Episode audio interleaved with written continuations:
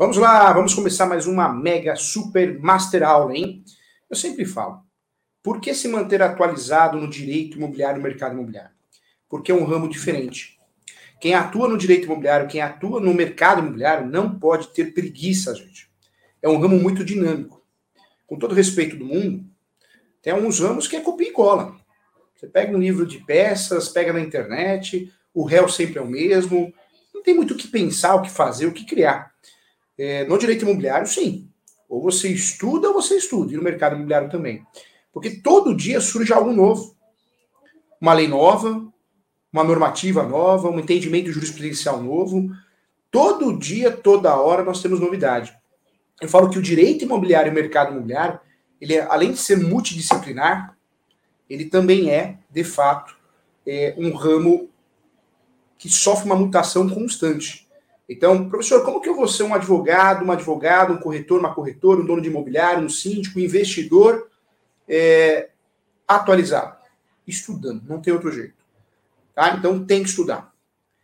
Nós falamos aqui que o direito imobiliário é um ramo que exige muito estudo. Você precisa conhecer direito registral, direito notarial, direito do consumidor aplicado. Várias transações são consideradas transações em relação de consumo. Você precisa conhecer também no direito imobiliário muito bem o direito civil, o direito constitucional, o direito administrativo, penal também. Temos vários crimes imobiliários, loteamento, esbulho, é, é, esbulho possessório, vários crimes que devem ser estudados no direito imobiliário. Precisamos conhecer também os reflexos, sim, do processo trabalhista. Né? Nós temos um reflexo direto, uma reclamação trabalhista pode gerar uma execução trabalhista, um bloqueio de um imóvel, um leilão. Então, olha só que ramo apaixonante. Eu volto a falar, o direito imobiliário é um segmento do direito civil. Tem um doutrinador aí, é, uma vez eu fui convidado para uma palestra, nunca mais. Ele falou que ele que inventou o direito imobiliário. Uma arrogância, uma prepotência. Então, só se ele tem 500 anos, a gente não sabe. Porque, na verdade, o direito imobiliário apareceu aí no, no direito romano. É, nós temos aí ele tipificado no direito romano. Então, o direito imobiliário sempre foi, é, sempre existiu. Com o passar do tempo, ele foi segmentado diante da sua importância. Mas deixa para lá. Gente arrogante, a gente não, não vale a pena, não. Nem mencionar. Meu convite para palestra não ganha mais, não. E muitos professores já falaram: não, você foi mexer com casca de ferida, deixa ele no mundo dele. Gente, olha só, quando eu falo de direito imobiliário, nós temos é, um segmento, então, multidisciplinar, que possui ainda conceitos e princípios próprios. Conceitos e princípios próprios. O direito imobiliário, nós temos, sim, princípios próprios e conceitos próprios, inclusive contratuais. Compra e venda aqui no direito imobiliário é pagamento à vista. Temos que respeitar o artigo 108 do Código Civil, deve ser feito numa transação imobiliária acima de 30 salários mínimos por escritura pública. Depois, é, também temos a compra e venda segmentada para a compra e venda de imóveis através da escritura pública. Compromisso, promessa. Compromisso, estou comprando algo que existe. Promessa, estou comprando algo na planta, um imóvel na planta. Sessões de direitos possessórios, sessão de direitos hereditários, Hoje surgiu um novo nome, né? Sessão de direitos. Contrato preliminar, que é só para fechar negócio. Temos um contrato de locação, que tem a Lei 8.255, comodato, contrato de fiança, alienação fiduciária. Então, olha quantos contratos nós temos com leis próprias ou com entendimentos e conceitos próprios. O que eu posso falar que o direito imobiliário é apaixonante, apaixonante. Quem conhece, quem tem a oportunidade de estudar direito imobiliário, é, é um segmento diferente. Tá? Deixa eu fazer alguns convites para você. Eu quero que você acesse é, o site www.portaleso.com.br. Vai aparecer para você, ó. www.portaleso.com.br. O que quer dizer ESO? ESO é Escola Superior Universitária, uma faculdade. Essa faculdade eu tenho a honra de coordenar duas pós, duas pós-graduações. A de Direito Civil e Processo Civil, com ênfase em Direito de Família, e a pós de Direito Imobiliário e Transações Imobiliárias. Essa pós é um sucesso, mais de mil alunos, corretores, corretoras, advogados, investidores, advogados. Então, essa pós ela, ela era um sonho meu, a instituição aceitou, ainda bem, o bem sempre vence, né? Porque é, o professor sempre deu aula, coordenou muitas pós-graduações, coordeno ainda, mas os valores são caros, né, gente? Pela realidade do povo brasileiro, do profissional brasileiro. Essa pós custa 980 reais. Né? Então tem muito corretor fazendo, muito advogado fazendo, é, pelo título, mas pelo conhecimento, pela prática, que é uma pós online EAD focada na prática. Então, convido a você. Entra nesse site, tem mais 50 cursos gratuitos com certificado para você, tá bom? É, deixa eu passar meu telefone também. Telefone do escritório, 20615649. WhatsApp é o 11, WhatsApp do escritório, 97685 3891. 97685 3891, tá bom? Esse é o WhatsApp do escritório. O e-mail julio.professor.direito.gmail.com. O e-mail sempre demora para responder, não tem jeito. São muitos e-mails que o professor recebe, então se for algo urgente, entre em contato pelo telefone WhatsApp, tá bom? E o meu Instagram, siga lá, dou várias dicas, várias. É, divido muito conhecimento no Instagram, então tá aí. Professor.julio.sanches. Esse é o Instagram oficial do professor, tá bom? Deixa eu mostrar também alguns livros aqui, testando nossa webcam nova, olha só. Esse aqui ficou muito legal, da editora de Pasto. É o meu livro Contratos Imobiliários, pós-pandemia, tá? Esse aqui é o Covid-19 os reflexos no direito nos contratos imobiliários, da editora Mizuno, você ainda encontra. Esse aqui é o meu livro Direito Imobiliário Descomplicado, da editora De Plástico também, muito legal, muito bacana. Você encontra no site da editora, nas melhores livrarias do Brasil. Esse é meu dicionário jurídico, dicionário jurídico descomplicado. O professor traduz aqui várias palavras importantes do direito imobiliário, também da editora de plástico. O amarelinho, eu falo que é para quebrar qualquer mal olhado. Esse aqui é meu Vademec Imobiliário Registral, eu organizei com muito amor e carinho, da editora Mizuno. E esse aqui é o livro Advogado Imobiliário de Sucesso, um verdadeiro manual prático, tá? O professor tem vários outros livros, é, também em conjunto com outros colegas professores, autores, e também outros livros com minha autoria individual. Mas hoje eu queria mostrar isso para vocês para conhecer um pouquinho o nosso trabalho, tá bom? Vamos lá, vamos juntos aqui navegar então pelo conhecimento. Quando nós falamos de regularização de imóveis, nós precisamos entender o que é um imóvel regular e o que é um imóvel irregular. O imóvel regularizado é aquele que tem registro, propriedade, no nome de quem está vendendo ou no nome de quem tá, comprou. O, só existe um imóvel regular. Aquele que eu levanto uma certidão, emito, solicito uma certidão de propriedade e essa certidão de propriedade sai no meu nome. Legal. Eu tenho um imóvel regularizado. Ok? é, qualquer outra situação, não existe meio buraco. Qualquer outra situação que tenha o imóvel, outra é uma situação de irregularidade. O imóvel está irregular. Professor, eu tenho uma escritura pública, mas não registrei. Escritura pública não substitui o registro, hein? A escritura pública é feita pelo tabelão de notas, eu preciso registrar. Professor, eu tenho um contrato de gaveta. Não é registro. Eu tenho um formal de partilha, eu fiz um inventário e não consegui registrar o formal de partilha. Está regularizado o imóvel? Uma notícia que eu tenho que te dar. Não está. Eu tenho uma escritura pública de inventário. Está regularizado o imóvel? Não. Eu tenho uma escritura pública de, de, de divórcio ou uma escritura pública é, de uso capião que eu não consegui registrar. Meu imóvel está regularizado? Não. Carta de adjudicação, uma ordem judicial. Ah, professor, está regularizado, né? Não preciso registrar. Se você não conseguiu registrar ou não registrou, o imóvel está irregular. É, muita gente compra imóvel no leilão. Arremata, que é o termo correto. Se você arrematou um imóvel no leilão e não conseguiu fazer o registro da carta de arrematação, e acontece muito no Brasil, parabéns. Seja, seja bem-vindo ao grupo dos, do, de, das pessoas que possuem imóveis irregulares. Isso é uma realidade no nosso país. É uma realidade no nosso país. 70% no Brasil é posse. Olha o mercado que nós temos para atuar. É, olha o mercado, olha que, que situação que nós temos aí para poder ajudar muita gente, como advogado, advogada, corretor, corretora. Então é muito importante saber disso. O imóvel regularizado ele tem um procedimento, um processo. Eu recolho TBI, faço, lavro a escritura pública no tabelão de notas e depois vou registrar. Esse é o mundo ideal, ok? Esse é o mundo correto, onde eu compro e vendo imóvel regular.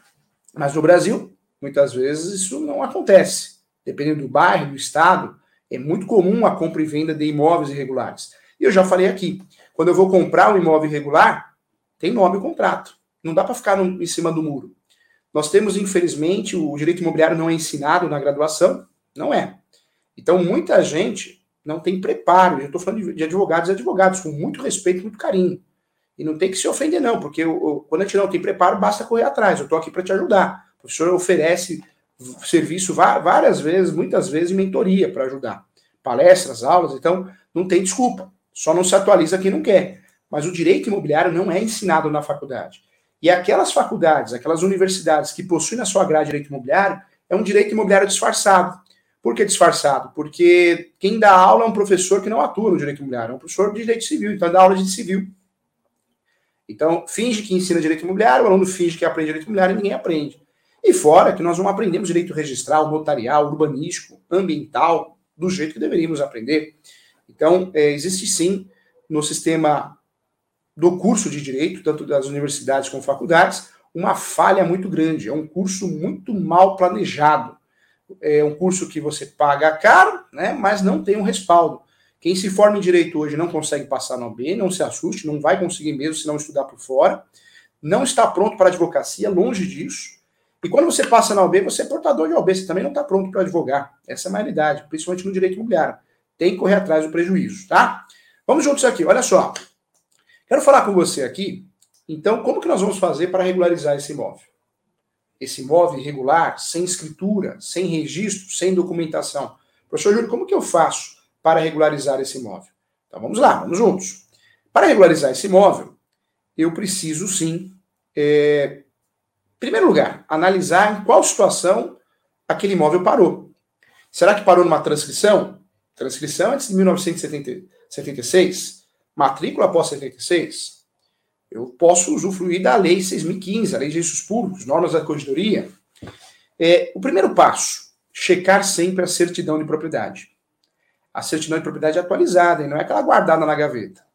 Quando eu tenho acesso à certidão de propriedade, juntamente com os documentos que esse cliente tenha, é, seja aí contratos de gaveta, escrituras públicas, formal de partilha, eu vou conseguir entender o que aconteceu.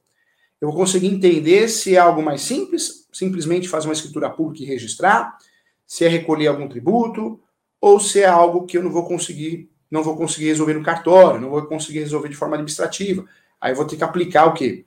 Conhecimento de medidas judiciais. Nós temos várias medidas judiciais. É, uso capião, demarcação de terras, ação de indicações do público, ação também muito conhecida publiciana. Temos ainda é, ação reivindicatória para recuperar um imóvel, ação de educação compulsória, Hoje, a jurisprudência traz um novo nome para essa ação, uma nova possibilidade, a ação de educação compulsória inversa, porque eu vou usar a ação de educação compulsória para obrigar o vendedor a transferir para mim. Mas eu posso também, eu vendedor, usar uma ação de educação compulsória para obrigar o comprador a transferir. Então, interessante isso, né, gente? Então, nós temos aí, é, inclusive, novas medidas judiciais. Olha como nós temos que estudar, nos manter atualizado. É muito importante. Faz toda a diferença, né? É, quero convidar você a assistir as minhas aulas aqui na TV Cresce, hein? Também no meu canal do YouTube. Volto a falar, é tudo gratuito, né, gente? Se você não aproveitar isso, não tem mais o que fazer, hein? Vamos lá. Quando eu falo de uso capião, é uma das formas de regularizar um imóvel. No Brasil, nós temos 36 espécies. Inclusive, muitas eu já trouxe aqui eh, nas aulas aqui do Conselho. E vou continuar trazendo, porque toda hora sofre mutação. Toda hora existe uma mudança. Quando nós falamos de 36 espécies, eu tenho certeza, quem fez o curso de Direito, ou o curso de TTI, curso das ações imobiliárias, é, conhece as 5, 6 espécies do campeão. E às vezes a gente já se sente um mega especialista, né? Nossa, eu vou dar até curso de regularização de imóveis. Só que nós temos 36 espécies. E você que é advogado, advogada, corretor, corretora, que se diz especialista em direito imobiliário, você tem a obrigação, sim, de saber uma por uma, gente. Tem que saber. Porque quando, quanto mais você conhece os medicamentos, os procedimentos, as ferramentas, mais você consegue oferecer o melhor, o melhor ao seu cliente.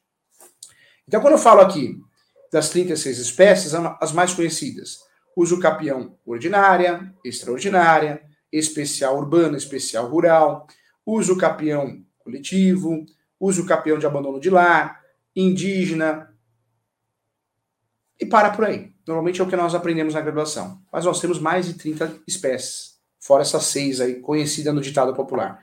Existe ainda uso capião de vício documental, uso capião tabular.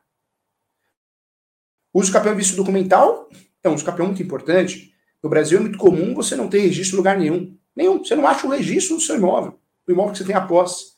É uso capião de vício documental. Uso capião tabular ou de coisa própria. Você já tem uma fração ideal, 90% do imóvel registrado em seu nome, 50, 10, você quer a totalidade. Olha como como essas espécies são interessantes e importantes. Uso capião paroquial, você faz esse uso capião porque a origem do imóvel, é, você descobre que tem origem no direito católico, através da certidão paroquial, que nós tivemos uma fase no Brasil que as certidões, é, ou melhor, os imóveis, é, quem tomava conta dos imóveis, de certa forma, era a Igreja Católica. Então, olha quantas espécies que nós não conhecemos e desprezamos. Uso capião extraordinário social. Uso capião ordinária social. São espécies importantes, sim, do nosso dia a dia, que podemos usar como tese ou como ação. Quer ver outro uso capião provavelmente você não aprendeu também? Uso capião é, de titularidade inversa. Vou contar aqui a história. É, isso acontece, aconteceu com uma cliente minha e pode acontecer com alguém, algum cliente seu, com você. O Estado, a União, vai desapropria. Só que não tira o fulano da posse. Ele, ele ou ela, o casal, a família, nunca perdeu a posse. Mas você vai no cartório de imóveis, solicita a matrícula, o Estado transferiu a propriedade para ele. O Estado, a União. Acontece muito no Brasil. Professor, como que eu faço agora para voltar à situação anterior? Eu quero voltar a ter o registro do meu imóvel. Porque nessa desapropriação, o Estado ou o município desistiu. Desistiu de dar continuidade. Desistiu de, de desapropriar, mudou o plano. Usa o capião de titularidade inversiva. É, esse é o uso capião correto para essa questão prática. É, eu volto a falar, hoje em dia nós estamos vivendo o mundo dos falsos profetas, né? No YouTube é curso disso, curso daquilo. O YouTube está muito poluído, né, gente? Eu sou a favor, eu acho que a gente tem que se expor, tem que falar, mas tem que estudar para falar, tem que falar com responsabilidade, né? Eu escuto muito aí, uso capião é a última alternativa para regularizar o imóvel. Quem fala um negócio desse não sabe o que está fazendo, não sabe o que está falando. Quando você pode fazer uso capião, é a primeira alternativa, gente. É a bezetacil para curar, para curar o problema, a enfermidade que você tem. Você vai ficar chutando lá até acertar, batendo cabeça? Então tem muita besteira que a gente escuta por aí. Outra besteira que a gente escuta por aí, uso capião extraordinário, extraordinário, o extrajudicial, é muito fácil. Não é bem, bem assim.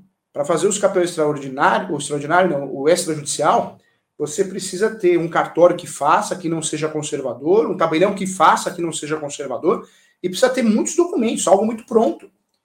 Se você, se você vive uma situação que você não tem conta de água, luz no seu nome, contas de consumo, litígios, brigas, herança no meio, cuidado, hein? Caminho é judicial, porque você vai plantar provas no decorrer do processo, através de perícia, através de inspeção judicial, através de uma audiência de instrução e julgamento, com a apresentação do depoimento pessoal das partes e das testemunhas. Então, a prática é muito diferente da teoria, né? Com muito carinho. Então, olha só, tratamos aqui, então, assunto importante, hein? Tem perguntas já? Vamos ver se tem perguntas já para a gente responder aqui com muito carinho. Vamos ver. Já tenho, opa!